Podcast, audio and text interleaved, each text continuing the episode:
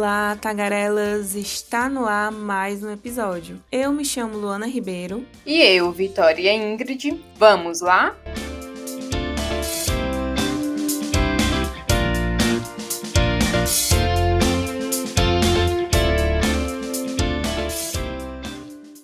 Que é beleza para você. Nessa pegada de beleza versus redes sociais, convidamos influenciadores, modelos e uma professora de história para conversar com a gente sobre padrões de beleza e o uso das redes sociais. Você sente que passa muito tempo nas redes sociais? Isso te prejudica de alguma maneira? Bom, as redes sociais exibem padrões de beleza e vidas utópicas. Na verdade, elas são recortes da realidade, ajustados com algumas pitadas de Photoshop. Estudos apontam que o uso das redes sociais gera ansiedade e sentimentos negativos em relação à própria vida e ao corpo. Isso acontece quando a pessoa, a cada rolagem de tela, compara a sua vida com de outras pessoas que muitas vezes são influenciadores digitais e celebridades. O sentimento de infelicidade aumenta quando a pessoa percebe que está longe desse padrão ideal exibido. O estudo foi realizado pela Universidade Macquarie em Sydney, na Austrália. Na Grécia Antiga, os filósofos discutiam muito sobre o que é ser belo. Para Platão, a beleza absoluta é associada ao brilho ou ao esplendor da verdade. Isso quer dizer que, se a pessoa for boa, ela será bela. Já Aristóteles, seguidor de Platão, vê como um belo algo que se materializa, que gera elogio de seus admiradores. Para Sócrates, belo era o último. A beleza não está associada a aparências, mas pela funcionalidade de um objeto, trazendo para o período moderno. O que se fala ou que se diz sobre o que é ser belo? convidamos alguns modelos e influenciadores a falar sobre suas carreiras e quais são seus objetivos nas plataformas sociais e sua visão sobre o belo. Alexia Marinho, estudante de jornalismo, fala sobre sua experiência em concursos de beleza e o que pensa sobre as redes sociais. Meu nome é Alexia Marinho, sou estudante de jornalismo e tenho 24 anos. Então, segundo a teoria, o padrão de beleza é o padrão imposto pela mídia, mas para mim é você se sentir bem consigo mesmo. Até porque eu acredito que se não estivermos satisfeitos, isso acaba refletindo exteriormente também. Depois da era das influenciadoras digitais, é, que acabam influenciando nisso também. Sem contar que a cada dia surge um procedimento estético novo, o que consequentemente aumenta né, a pressão estética, onde muitas vezes as pessoas que fazem nunca tinham pensado em fazer até ver alguém fazendo. Ou seja, não chegavam nem a ser realmente um incômodo. Bem, primeiramente, o que me motivou a participar do Miss Fortaleza foi o desafio. Eu queria conseguir encarar o público, queria me esperar. E em segundo lugar, o network e as oportunidades que isso poderia me trazer, tanto como modelo quanto como influenciadora digital. Em geral, considerei a experiência positiva pelas amizades que firmei e pelos aprendizados. Não me arrependo de ter participado, mas existe muita coisa por trás de um concurso de beleza que me fizeram desencantar desse mundo e por isso não pretendo concorrer de novo. Desde que participei, minha cabeça mudou muito em relação a isso.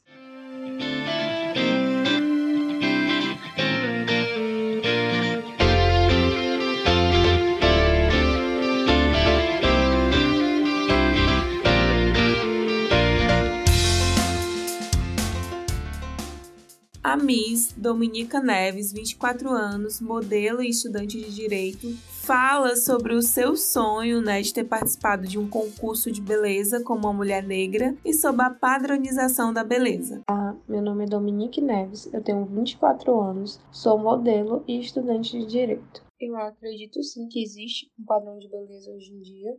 Basta observarmos a quantidade de cirurgias plásticas que são feitas aqui no Brasil as pessoas estão ficando cada vez mais padronizadas, cada vez mais parecidas umas com as outras. E também a questão de que, quando a gente olha para as mídias sociais, nós vemos que ainda falta representatividade. Nós vivemos num país que tem uma diversidade cultural enorme, mas mesmo assim, só apenas um padrão é exaltado, é mostrado, e isso acaba afetando diretamente na vida de algumas pessoas. O concurso de beleza não é só sobre beleza. A pessoa que vai participar do concurso de beleza, ela tem que ter uma boa oratória, uma boa desenvoltura, tem que saber falar de tudo um pouco até porque ela vai ser representante, né, de outras mulheres, das causas sociais que ela está envolvida. Mas me motivou a participar do concurso de beleza foi a falta de representatividade que eu vi. Assim como tudo no mundo, o concurso de beleza não é diferente, é um reflexo da nossa sociedade. E nós vivemos numa sociedade racista, então eu sentia a falta de ver misses negras. E eu lembro que um dia eu estava assistindo o Miss Universo 2011 e a Leila Lopes ganhou, e aquilo deu um estalo na minha cabeça. Se ela pode participar, eu também posso, porque ela é negra.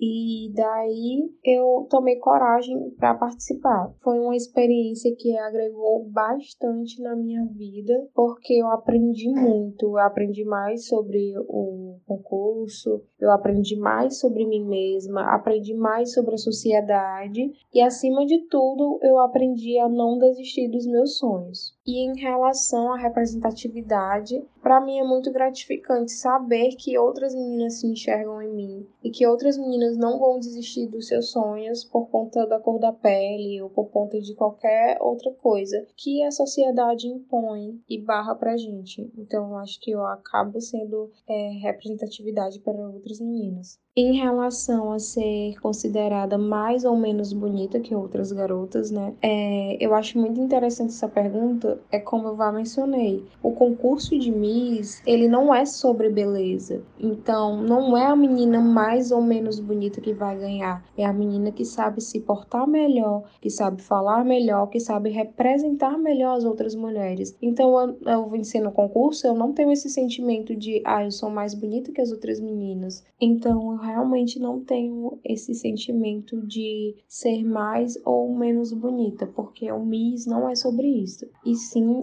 é, eu estou concorrendo ao Miss Ceará Mundo atualmente, e é algo que eu vou me preparando há muito tempo, uma coisa assim que eu amo participar de concursos de Miss, é algo que me motiva muito, que me inspira a ser uma pessoa melhor, a procurar uma versão melhor de mim a cada dia. Para mim, beleza vai além do exterior, né? Não adianta nada você ser linda por fora e por dentro é você ser uma pessoa apagada. Eu acredito que ser bela é você ter uma luz interior, é você iluminar onde você chega, você ser bondosa, você ser caridosa, você ser humilde, é você representar as outras pessoas. Isso para mim é ser belo. Quero agradecer pelo convite, foi muito bom participar. Agradecer a todos que escutaram até aqui. É isso, gente. Me sigam nas redes sociais. Beijos.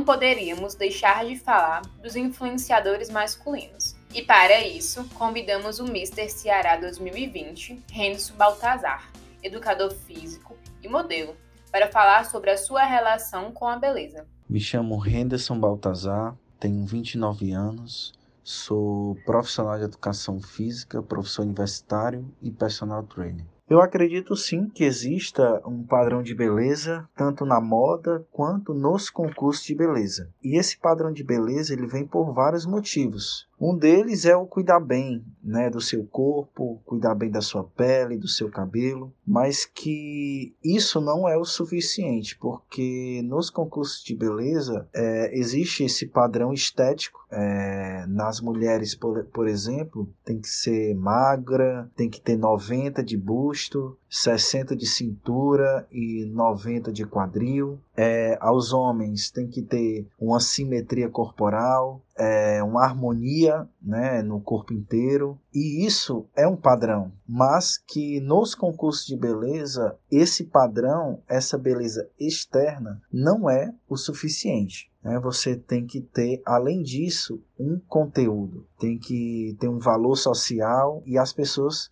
tem que ter você como exemplo, ou seja, você tem que ter uma beleza interna. Eu já participei do concurso de beleza Mister Ceará 2019, é, onde eu consegui o terceiro lugar. E esse ano fui aclamado o Mister Ceará CNB 2020, onde estarei representando o estado no Mister Brasil CNB 2020. E o que me motivou a fazer parte e participar desse tipo de concurso de beleza foi que não é só um concurso de beleza externa, é, é um concurso também que lhe exige uma participação social, um engajamento, que você consiga ajudar diretamente as pessoas e que você sirva e seja exemplo para outras pessoas, porque a faixa ela atrai olhares e você é embaixador da beleza masculina. Eu não fui aclamado e não sou, né, não fui eleito o homem mais bonito do estado. Eu estou representando essa beleza. E essa beleza não é só externa. É uma beleza também de conteúdo, uma beleza interna. Eu nunca tive o sentimento, por mais que eu tenha sido aclamado a representar a beleza masculina,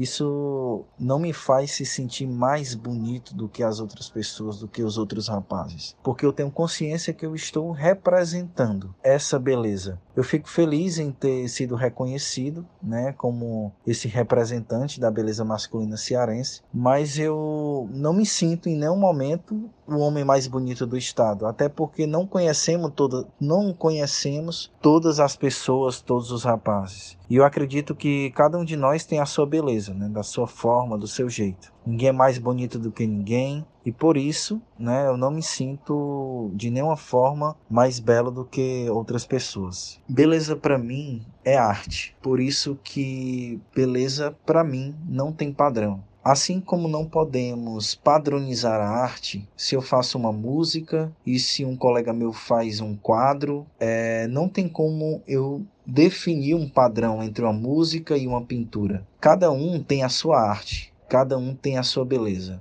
E arte não tem padrão, assim como para mim, beleza não tem padrão. Então, o que definiria beleza para mim é arte. Todo mundo tem a sua arte, todo mundo tem a sua beleza, do seu jeito e da sua forma.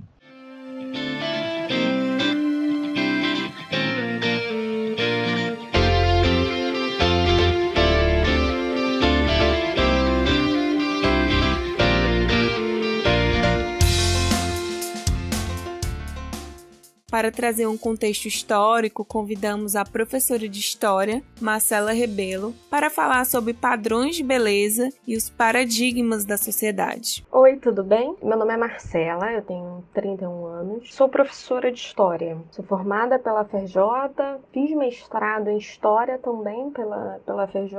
Atualmente estou concluindo uma especialização em Filosofia Contemporânea e vou aqui responder essas questões que são tão importantes da gente difundir aí pelas redes sociais. Primeiramente, eu gostaria de agradecer, porque esse é um assunto muito importante que precisa ser debatido e difundido, principalmente nesse espaço que são as redes sociais. As redes sociais hoje corresponde à difusão de uma vida fictícia. Essa vida, muitas vezes apresentada através de fotos, de imagens, com supostos padrões padrões atuais de beleza e principalmente padrões atuais de riqueza, de vida e felicidade. Né? Muitas vezes as redes sociais é aquele espaço onde pessoas com problemas na sua saúde mental, com depressão, com bipolaridade, com ansiedade, é, se apegam, é, acho que o termo certo, na verdade, viciam, justamente pela essa ausência de sociabilidade também que a gente vive nos dias atuais em contexto de pandemia. Então, as redes sociais sociais nos prende de uma maneira visceral, né? É, existe o filme aí, Dilema das redes sociais, para comprovar isso, né? Existe todo um mecanismo que prende o indivíduo nessas redes sociais. E essas redes sociais apresentam exatamente o que?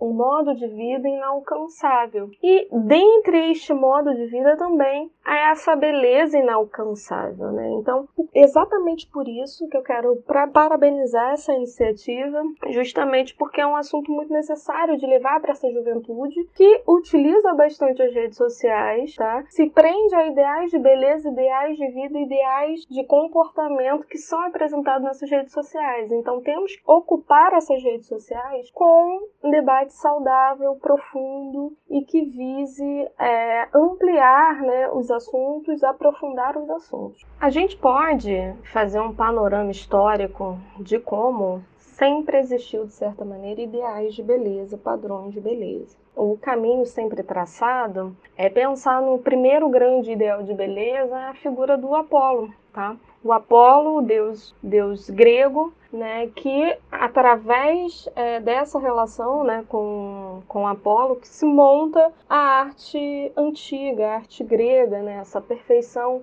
do corpo, essa perfeição da imagem. Né? Nietzsche vai apontar os contrapontos né, da arte apolínea para a arte dionisíaca, como a arte é, de, voltada para Dionísio, por assim dizer, seria uma arte mais descontraída, mais permissiva, mais fora desses padrões, tá? Então, a princípio, a gente pode enxergar desde a antiguidade essa relação com um padrão estético, principalmente quando abordamos a, a, o modo de vida dos gregos, sempre muito atrelado à ideia de um corpo ideal. Porém, a história caminha, no que a história caminha, entrando em outros períodos, né, principalmente a Idade Média, corta com esse ideal estético, principalmente quando a gente analisa as obras de arte, obviamente, a gente traça aí é, padrões estabelecidos através desses objetos de arte, né? E a Idade Média vai desconstruir esse corpo perfeito,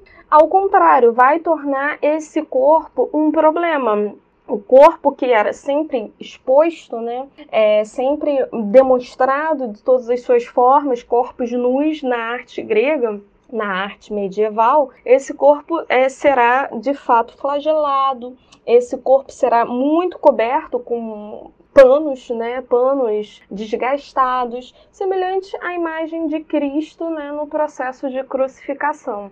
Então, o corpo da Idade Média será um corpo é, totalmente diferente desse corpo da Antiguidade. Então, veja bem, aí a gente tem dois modelos diferentes, dois padrões diferentes é, dessa suposta beleza com base na arte, porque as fontes artísticas são as principais fontes para a gente entender o significado da estética e exatamente a gente consegue estabelecer esse contraponto. Então, tudo que foi comentado aqui é um um padrão de beleza que é reportado para nós através da arte, né? É, de esculturas, de pinturas, a forma como a gente entende como os antigos entendiam a beleza através dos objetos artísticos, né? Da mesma forma, a Idade Média também reporta para gente esses ideais é, de beleza, de imagem, né? Principalmente através também da arte. Foi com o advento da Idade Moderna e a consolidação do capitalismo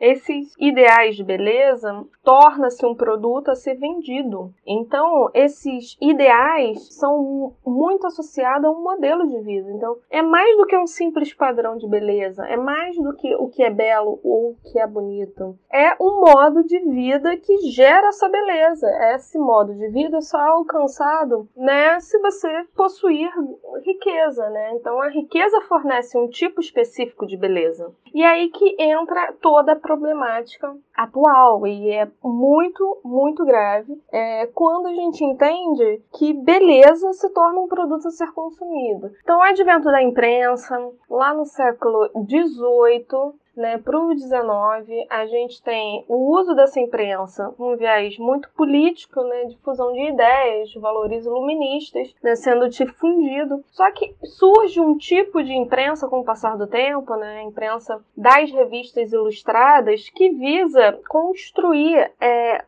esse modo de vida tão desejado, né? Então, a, a, a, grande camada da sociedade, né, começa a ter acesso a um estilo de vida através dessas revistas ilustradas. Aqui no Brasil, a gente sofre até um problema muito maior, né? porque a época da Belle Époque fornece um estilo de vida que não condiz com a realidade do brasileiro. Nunca, com, nunca, nunca foi essa realidade. Então, a Belle Époque fornece um estilo de vida europeu nas cidades contemporâneas a Então a Belle Époque é o período é, pós-proclamação da República e vão reformular o Rio de Janeiro para se tornar Paris dos Trópicos. E essas revistas ilustradas, né, que surgem lá no século XIX, vão agora ganhar fôlego. Vão trazer esse modo de vida europeu, né, esse modo de vida visando uma espécie de civilizar a sociedade brasileira. E aí um contraponto, né, a vida brasileira, o modelo de vida vida do brasileiro e principalmente da brasileira, enquanto um modelo é, não, não mais selvagem, né? Não é utilizado exatamente esse termo, mas é, o objetivo é civilizar a sociedade brasileira. Essas revistas ilustradas é, vão apontar principalmente como devemos nos comportar, como devemos é, utilizar maquiagem, como devemos é, andar nas ruas e muitas vezes né, direcionado unicamente às mulheres. Né? Então essas revistas serão é, verdadeiras vilãs para a liberdade feminina. Então é impossível a gente falar de padrão de beleza e não citar as questões de gênero, né? Então todo o século XX, principalmente esse primeiro, essa primeira parte do século XX, será marcado pela imposição de padrões de beleza dessas revistas ilustradas, né? Que, enfim, a partir do, do da década de 60, né? Nós, inclusive, é, ganhamos, né? Novas novas ferramentas, digamos assim, é, em virtude do, da entrada de eletrodomésticos na nossa sociedade. Então, a gente tem aí esse padrão sendo apontado por essas revistas sob um viés de consumo, né? O padrão de beleza, ele tem como projetar nas nossas mentes um ideal, né, inalcançável, só será alcançado a partir da, da compra de produtos seja produtos de beleza ou produtos que forneçam é, um modelo de vida adequado. E aí que de fato mora o perigo. Mas é curioso, né, a gente parar para pensar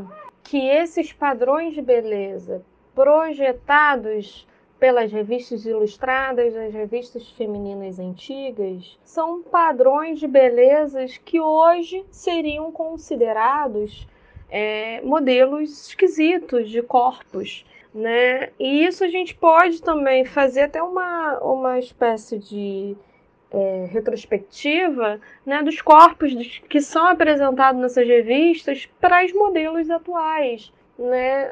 Os modelos atuais são corpos é, sempre muito magros, é, retos, né? são mulheres muito altas, e esses corpos é, seriam considerados também corpos feios, se a gente é, inventasse aí uma máquina do tempo e levasse, sei lá, Gisele Bündchen lá para o século XX, é, a gente com certeza não enxergaria essa beleza toda na Gisele Bündchen. Né? O que eu quero dizer com isso? Né? Que esses padrões de beleza são impostos, são impostos por modelos de vida. E esse modelo de vida, de fato, também muda, tá? Então, a, esse século XX foi atravessado é, com essa mulher ainda presa ao lar, com esses corpos também é, preso à, à dinâmica da casa e da família. Então, ser uma mulher bonita era ser uma mulher coberta, principalmente, né? Ser uma mulher que atende ao marido, ser uma mulher bonita também significa ser uma mulher que utiliza os eletrodomésticos que estavam surgindo na época dentro do contexto.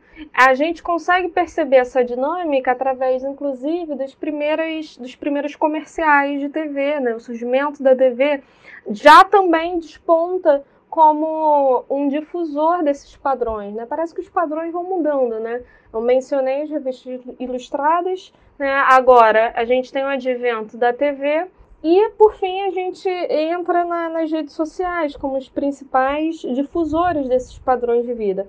Mas há aí uma mudança que é importante a gente salientar. Né? Então, a TV foi por muito tempo é, impondo esse padrão de beleza, né? E aí a gente entra no, na década de 80, onde há um movimento feminista é, que, enfim, queima sutiãs. A gente começa a debater gênero a partir da, da, da década de 80 aqui no Brasil. Né? Obviamente, é um movimento feminista surge na década de 60, em 68, em vários lugares do mundo, mas é muito mais significativo aqui no Brasil na década de 80, tá? E a gente tem ícones, é, enfim, a gente tem Fernanda Abreu, a gente tem é, a própria cantora, né, lá do Paula Toller, né, alguns personagens que se rebelam contra é, essa, essa beleza moldada né, das revistas e da TV, né? Mas em contrapartida, a gente também tem o surgimento da internet. E aí a gente vê um diferencial que é esse, esse modelo de beleza sendo construído pelas próprias pessoas e divulgado pelas próprias pessoas. Se antes a gente tinha uma indústria é, consolidada, né, a indústria era basicamente a indústria da imprensa, depois a indústria da TV, né, a indústria a gente pode falar também a indústria das modelos, né, dessa vida da moda né? E também a gente pode falar da indústria pornográfica como um principal difusor de modelos de corpos femininos. E toda essa indústria, obviamente, visando é, um agrado aí maior aos homens, né? aos olhares masculinos.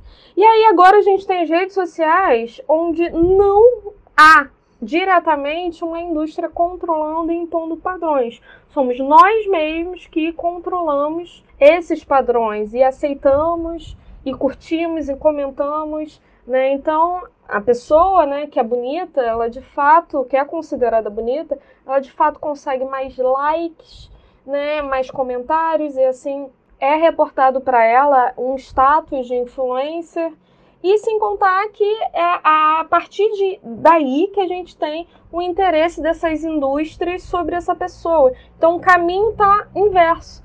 Antes, essas imposições de beleza eram impostos diretamente pelas, pelas grandes indústrias né, do ramo. Né? Hoje, nós criamos, nos forçamos a esses padrões para conseguir destaque e popularidade nas redes sociais. Então, de fato, hoje eu vejo uma problemática muito maior. Apenas para concluir, né, eu acabo por colocar as redes sociais como uma grande vilã nisso que eu falo. Instagram, Facebook, né? E agora esse TikTok, porque reportam esses padrões de beleza, né?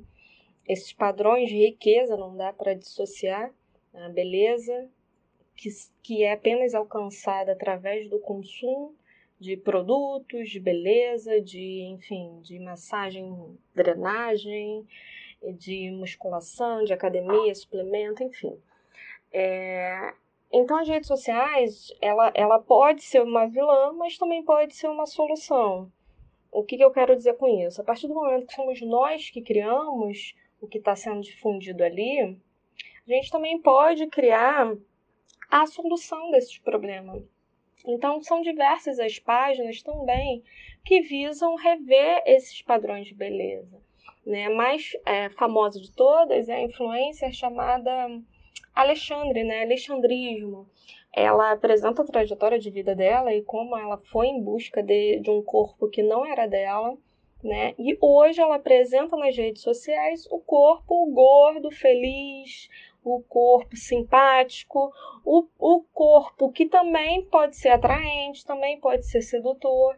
Né? Então, há iniciativas nas redes sociais que visam romper com esses padrões de beleza, e isso eu vejo como muito positivo. Então, das redes sociais vem também um questionamento sobre isso, e que pode chegar nas grandes indústrias, né? A gente vê é, a Boticário, por exemplo, trazendo novos comerciais com novos corpos, a Natura, a Natura também trazendo é, corpos que são muito distintos das propagandas que faziam uns anos atrás, né? Então eu vejo as redes sociais como um vilão, mas também eu vejo como uma solução. Nós aqui é, trazendo esse podcast com, com, com o objetivo de trazer esses questionamentos sobre a beleza E esses questionamentos têm que ser feitos sob a perspectiva de gênero, né?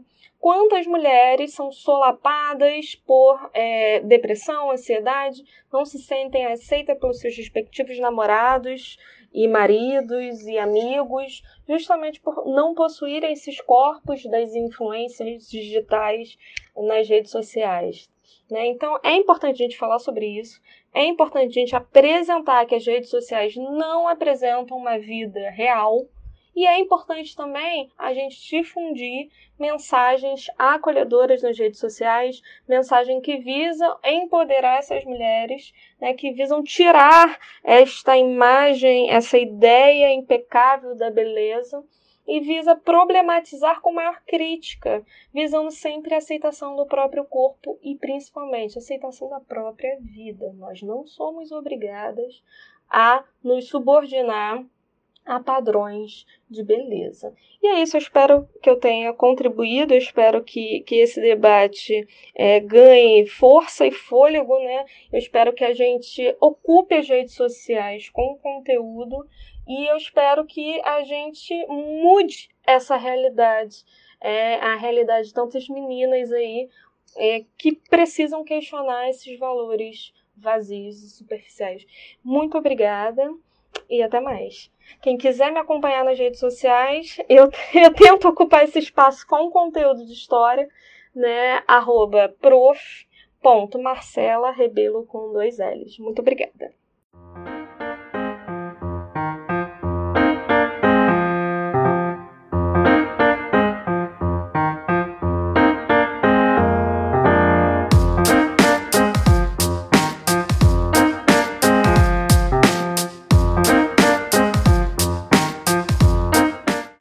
Hashtag desta semana, trouxemos dicas de filmes que falam sobre a influência das redes sociais nas nossas vidas. Minha indicação é o documentário Dilema da Rede Social, da Netflix, foi lançado agora no dia 9 de setembro. Ele é um relato dos problemas causados pelo uso das redes sociais e as ferramentas de manipulação que estão por trás né, das organizações que geram lucros bilionários, né? E além do impacto que causa né, na saúde mental e o papel que tem em propagar teorias da conspiração.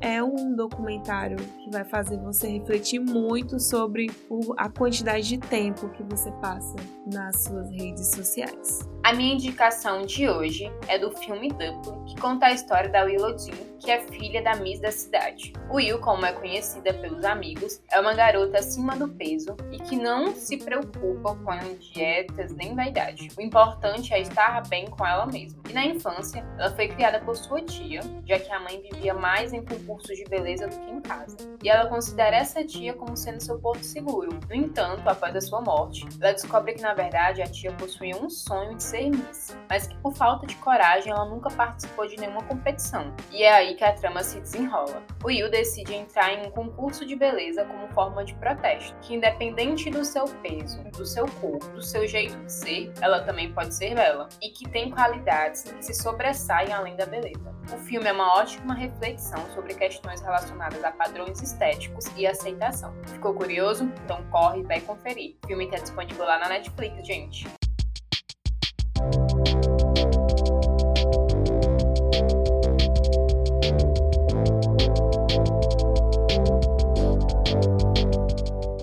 Ficamos por aqui. Até o próximo episódio. Gostaríamos de agradecer a participação dos nossos convidados de você ouvinte. E até a semana que vem. E por fim, para encerrar o episódio, nada melhor que uma música que representa toda a discussão e o papo que foi abordado aqui hoje. Então, com vocês, a música Miss Beleza Universal, da Bia Ferreira e da Doralice. Tchauzinho, até mais!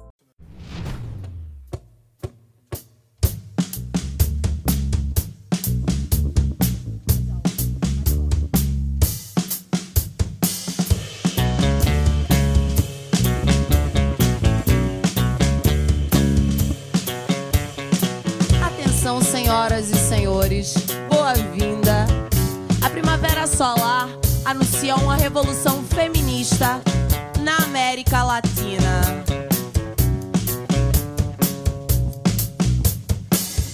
Molton high-tech, modelo ocidental, magra, clara e alta, mis beleza universal.